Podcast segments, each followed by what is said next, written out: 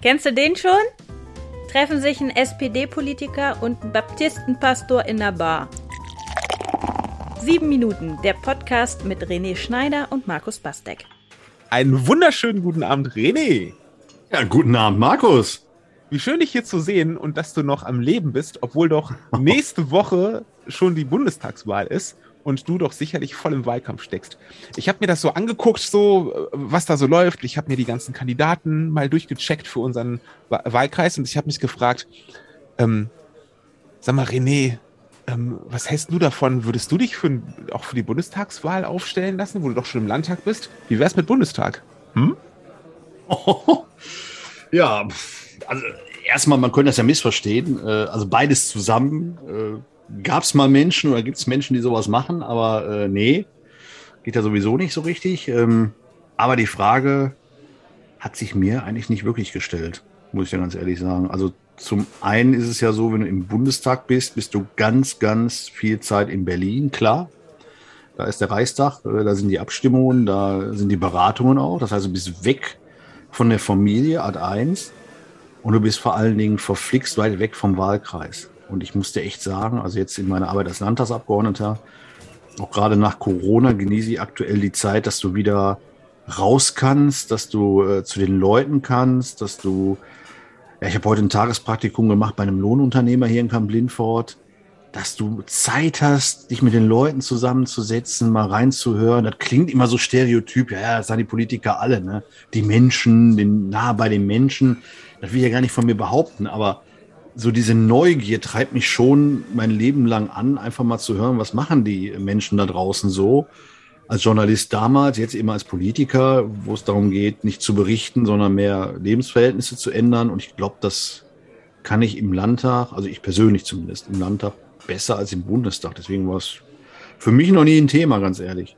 Ich wollte dich auch nicht dazu überreden oder sowas, weil es schon ganz schön, wenn wir dich hier behalten können. Dann sehe ich dich ja nur noch über Zoom und nicht mehr zum Bierchen.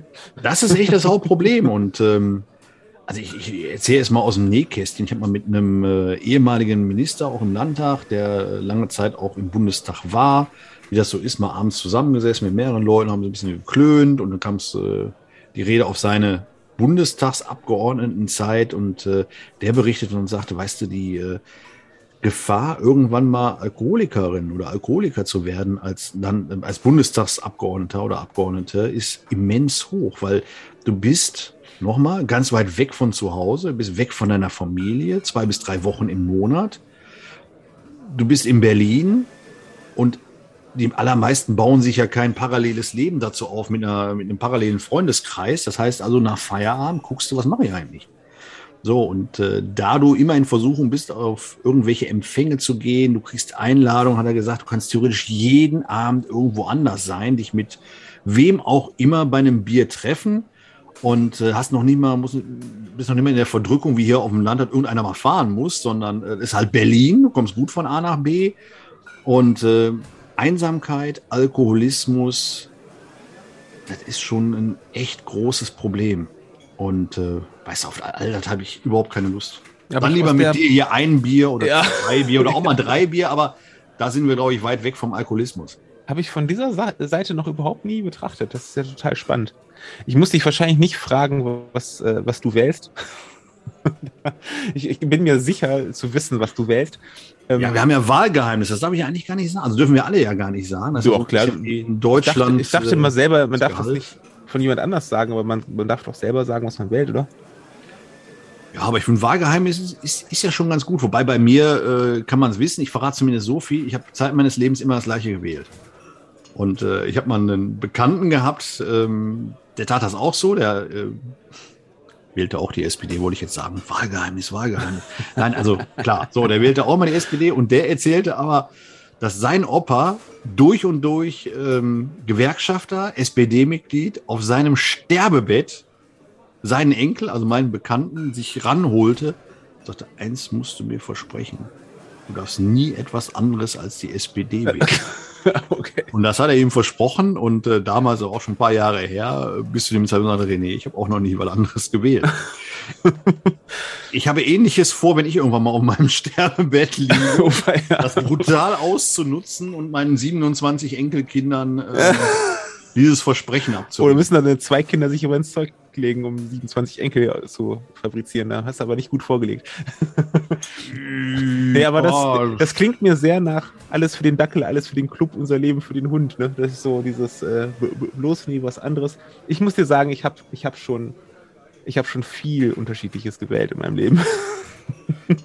Man hört das immer wieder. Du bist also der typische Wechselwähler, während ich ja der typische aussterbende Stammwähler bin. Ja, genau. Ich bin Wechselwähler, ähm, aber ich bin auch strategischer Wähler. Und das geht mir besonders bei dieser Bundestagswahl so, dass ich ähm, strategisch wähle, weil ähm, ähm, ich habe immer schon so überlegt, okay, welche Konstellation findest du gut? Weil, sagen wir realistisch, ähm, niemand kriegt die absolute Mehrheit, schon gar nicht jetzt bei dieser Wahl.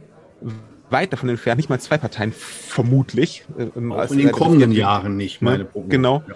Und, ähm, und dann zu sagen, okay, ähm, wenn die Mehrheitsverhältnisse so und so aussehen, wen möchte ich eigentlich mehr pushen, ähm, ähm, weil ich mir vorstellen kann, dass es in der Koalition eine Rolle spielt. Vielleicht werde ich eher eine kleine Partei, also eine etwas kleinere Partei, die es schon schafft, den Bundestag, also jetzt nicht Kleinstparteien oder so. Das ist, glaube ich, auch dieses Jahr wirklich besonders, besonders gefährlich, gerade wo wir so viele Bundestagsparteien haben und die Mehrheitsverhältnisse so labil sind, ähm, finde ich es gerade wichtig, ich persönlich jetzt, Wahl, bin weit entfernt, jetzt Leuten Wahlempfehlungen zu geben, aber ich würde keine Kleinstpartei wählen, ähm, sondern eher eine, die es reinschafft, aber dann nicht eine von den großen, sorry, sorry, sorry, René. Gibt's die noch, sondern- die großen? Ja, Immer ja, einer weiteren. Folge. ist auch wieder wahr, ne? Sondern so, dass man, dass man die- so, meine Stimme beeinflusst ja jetzt verhältnismäßig wenig, ob ich jetzt A oder B wähle, aber, aber so diese Strategie Mhm. überlege ich schon so, na, wen, wen möchte ich gerne stärker vertreten haben, dann mit seinen, ähm, und dass kein, keins dieser ganzen Wahlprogramme, die uns daherkommen, eins zu eins umgesetzt wird, das weiß ja auch jedes Kind. Da muss man zumindest gucken, wer kann zumindest ähm, welcher Konstellation irgendwie was einbringen, was mir entspricht und meinen Wünschen entspricht. Ne? Von daher, ich bin ein Strategie, strategischer Wechselwähler, kann man so sagen ungefähr. Guck mal, da haben wir doch mal was gefunden, was uns völlig unterscheidet, uns zwei. Ja, und ich finde, was man immer noch mal sagen muss, ich meine, jetzt sind wir ja natürlich hier nicht äh, das, das Bildungsradio oder der Bildungspodcast, aber zwei Stimmen hat jeder. Was vielen noch gar nicht so klar ist, die Erststimme ist ja für die Kandidatin, für den Kandidaten. Das sind quasi die, die Köpfe, die man so im Moment plakatiert sieht. Und da muss, oder scheint vielen gar nicht klar zu sein, wenn ich eine Stimme, und das ist im Moment ja zum Beispiel bei uns im Wahlkreis so, eine Stimme nicht der CDU oder der SPD gebe, ist die futsch weil sehr, sehr unwahrscheinlich ist, beziehungsweise mit an Sicherheit grenzender Wahrscheinlichkeit ist es so, dass nur einer dieser beiden Kandidaten oder der Kandidatin des Kandidaten es tatsächlich wird. Und alle anderen Stimmen sind, wenn du so willst, weg. Während ja die Zweitstimme, und das ist ja wahrscheinlich auch Teil deiner Strategie, dass du eben die Erststimme nicht irgendeiner Kleinstpartei gibst, äh, wo man sagt, äh, der wird niemals reinkommen. Und beim zweiten kann man ja dann nochmal ganz anders. Ne? Die, die typische Kanzlerstimme, sagt man, oder Kanzlerinnenstimme, sagt man da ja. So, und ich, ich finde Ja. das vielen gar nicht so klar. Und auch wenn sie die Zweitstimme irgendwann Kleinstpartei geben, die nicht reinkommt, dann hat man mit der Stimme zwar geschafft, dass diese Partei äh, Geld bekommt am Ende für die Stimme, also quasi die Kosten so ein bisschen des Wahlkampfs wieder reinkriegt, aber meinen Willen zum Ausdruck bringe ich damit nicht so wirklich, weil der Vertreter, die Vertreterin kommen da nicht rein. Oder die Partei kommt. Ja, ich äh, trotzdem, ich bin, ähm, um das nochmal etwas mehr zu differenzieren, was ich gerade sagte, strategischer äh, Wechselwähler, wa- was die Zweitstimme angeht und die Erststimme geht auch zi- ziemlich viel über Sympathie, muss ich ehrlich sagen. So, ne? Darum geht es bei so einer Persönlichkeitswahl. Ja, ne? Also, ja, ja, das stimmt. Weil die Zweitstimme ist ja eigentlich keine Kanzlerstimme. Ich kriege dann immer gesagt, ah, Herr Schneider, Sie wissen aber schon, wir, wir wählen nicht den Kanzler und nicht die Kanzlerin. Also von Parteigängern, finde ich immer ganz Ja. lustig. Und äh, ja, aber es ist die Kanzlerinnenstimme und die Leute wählen, das sehen wir ja aktuell, scheinbar nach Nase, nach Persönlichkeit, auch die Partei des möglichen Kanzlers oder der Kanzlerin. Also dazu sagen, es ist keine Kanzlerinnenwahl, ist äh, ja faktisch richtig, aber praktisch eben ist es so. Ja. Kühne These jetzt mal. Okay. Das heißt, ähm, wer seine Stimme einer der Parteien, die einen Kanzlerkandidat oder Kandidatin hat und die in die Trielle schickt, was ein furchtbares Wort ist, bah, pfui. ähm, so, äh, da geht's eigentlich ist es mehr Kanzlerstimme, als wenn man jetzt zum Beispiel, ich sag jetzt mal, ähm, Linke oder FDP oder AfD wählt. Da ist es ja, weil, weil, weil da ist ja die Wahrscheinlichkeit verschwindend gering, dass die einen Kanzler stellen werden, so dass sie ja selber gar keinen Kanzlerkandidaten, die haben Spitzenkandidaten, aber keinen Kanzlerkandidaten, das gar nicht erst aufgestellt haben, dann ist das dann unterscheidet sich das ja wahrscheinlich da auch, ne? Dass man sagt, ähm, viele, viele von denen, die eine der drei großen, sage ich jetzt mal, wählen, mhm. ähm, wählen wegen Persönlichkeit und die, die die anderen wählen, doch vielleicht dann doch eher nach Programm, oder? Zweitens naja, aber das für tatsächlich eher nach Programm. Und, und wenn, wenn ja. du natürlich strategisch wählst, dann überlegst du, äh, okay, höchstwahrscheinlich äh, liegen SPD und äh, CDU da und, und Grüne. Auf welche Koalition steuert das denn raus? Und vielleicht kann ich eine der kleineren Parteien unterstützen, die für so eine Dreierkonstellation, darauf läuft es, glaube ich, nach dieser Bundestagswahl in jedem Fall, ja. egal wie die Farben sind, hinaus. Dann man sagt, okay, okay, erste Sympathie, zweite Stimme, taktisch, welche kleinere Partei kann ich pushen, damit die eben das Zünglein an der Waage sein kann. Ja.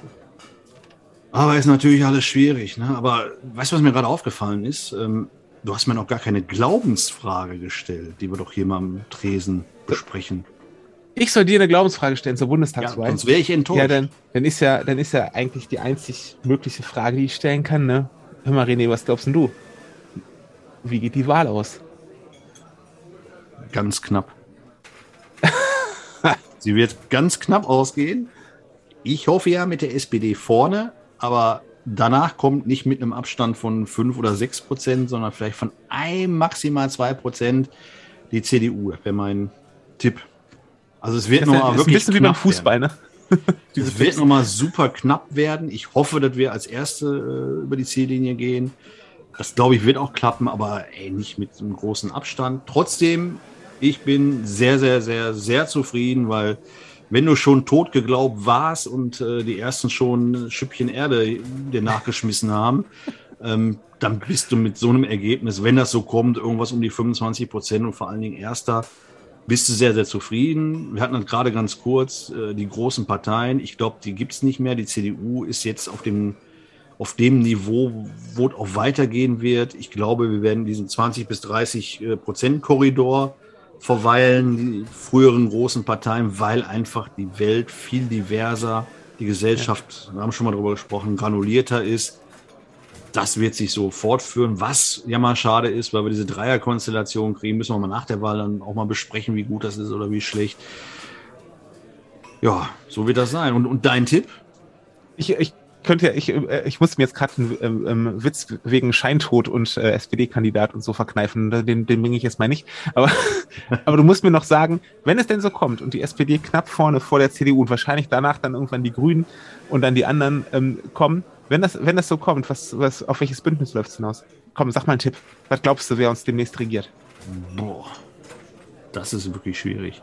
Also ich hoffe, dass Wirtschaftsminister eine, Lindner. ja, ich wollte von vorne nach hinten mal auflösen. Also große Koalition um Gottes Willen nicht mehr, auch nicht in umgekehrten Vorzeichen mit Rot vorne. Ähm, das auf keinen Fall. Tatsächlich, glaube ich, wird oh, mit der FDP finde ich echt schwierig, weil dann hast du dieses Verwässerte. Du hättest wahrscheinlich ähm, die größten Übereinstimmungen mit äh, Rot-Rot-Grün oder Rot-Grün-Rot oder wie, wie auch immer die wirklich wesentlichen Sachen wie Mindestlohn und so was kannst du alles und auch die ganzen ökologischen Sachen kannst du besser in diesem Dreierbündnis machen. Ganz ehrlich, ich drücke noch ein bisschen die Daumen und habe die Hoffnung, dass es für Rot-Grün reicht. Ja, okay. Weil ähm, ich, ich, ich tippe tatsächlich drauf, dass die sich, ähm, ähm, ist auch nicht meine Traumkonstellation, ne, aber dass wahrscheinlich, äh, wenn es dazu kommt, dass, ähm, dass die die Mehrheiten haben, dass Rot, äh, Rot-Grün-Gelb wird. Weil ich glaube, dass der, dass die CDU jetzt so daran, so daran hinterher ist, dem Scholz äh, ähm, ein, ein, Geständnis ähm, äh, oder ein äh, abzuringen, dass er, äh, dass er eine Koalition ausschließt mit der Linken, äh, liegt ja nur daran, dass die ähm, jetzt schon daran arbeiten, ihm Verhandlungsmasse abzugraben ähm, nach der Wahl, weil dann nur noch ein Bündnis übrig bleibt. Ne? Und deswegen will die FDP das auch unbedingt, dass er dieses Bündnis ausschließt. Und ähm, das wird er nicht tun, aber ich glaube, dass das mit einem Kanzler Scholz gibt es keine, kein Rot-Rot-Grün. Kann ich mir schlecht vorstellen. Hm. Ähm, so, und äh, dann wird es vielleicht darauf hinauslaufen. Wir werden sehen. René, wir werden es sehen. Wir werden es erleben, so Gott will, sage ich jetzt mal. So oder so wahrscheinlich. Ähm, nach dem nächsten Bier. So ist es. Oder dem übernächsten oder dem übernächsten. Ja. Gucken wir mal. Einstweilen Prost. Prost. Sieben Minuten, der Podcast mit René Schneider und Markus Bastek.